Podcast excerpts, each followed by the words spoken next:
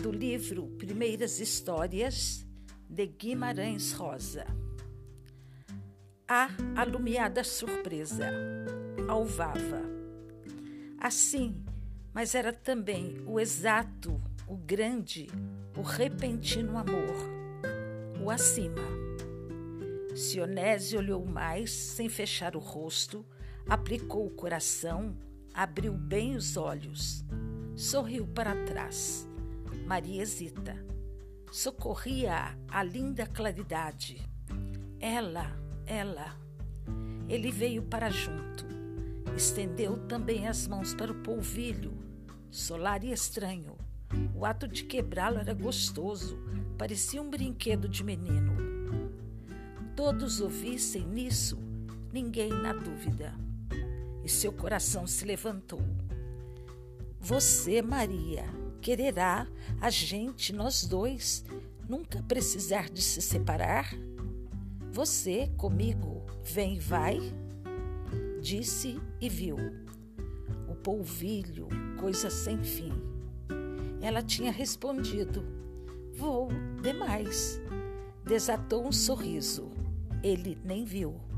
Estavam ao lado, olhavam para frente nem viam a sombra da Nhatiaga, que quieta e calada lá no espaço do dia. Sionésio e Mariesita, a meios olhos, perante o refulgir, o todo branco. Acontecia o não fato, o não tempo, silêncio em sua imaginação. Só o um e outra, um em si juntos, o viver em pontos sem parar, coração-mente, pensamento, pensamor, alvor. Avançavam parados dentro da luz, como se fosse no dia de todos os pássaros.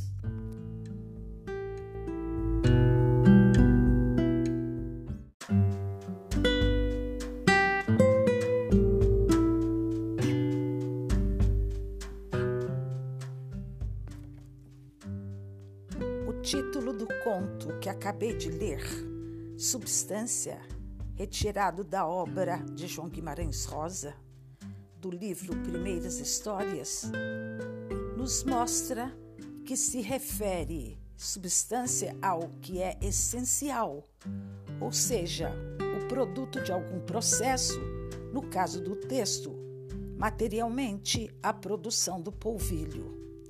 E no plano conotativo metafórico, refere-se à relação humana que nasce da descoberta do amor puro, verdadeira essência e vital substância para nós seres humanos, independentemente de nossas condições de vida. O regionalismo desse texto é de tema universalista é percebido pelo leitor de modo ora claro, ora subentendido, ao identificarmos palavras, expressões frasais e os diálogos entre as personagens Sionese e Mariesita, que retratam a linguagem típica do sertão das Gerais. Os diálogos entre as personagens e a cena descrita são poucos registrado quase como uma transcrição oral. Tamanha a desarticulação da estrutura frasal, entrecortada pela emoção que engasga a voz das personagens. A linguagem natural entre Sionese e Mariesita enche-se de silêncios, já que a frase é mínima, quase monossilábica, porém compreensível. O cenário rude inóspito do sertão também contribui para a redução da comunicação entre os dois, sem deturpar, entretanto, o sentido dessa comunicação.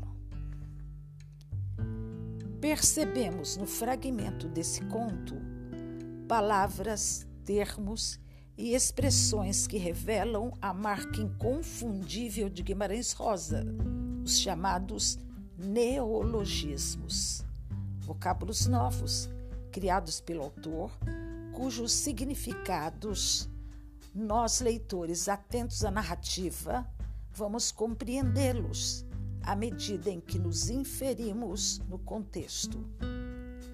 Esses neologismos não estão no dicionário. Encontramos seus significados dentro do próprio contexto de Guimarães Rosa. Exemplificando, o neologismo que aparece coração-mente. O significado: união de coração, sentimento e emoção, mais mente, razão, racionalidade. E o significado conotativo, que é o verdadeiro amor, está na combinação equilibrada entre a emoção e a razão. A narrativa nos apresenta uma prosa com ritmo e recursos poéticos em todo o seu contexto. Notemos o último período do conto.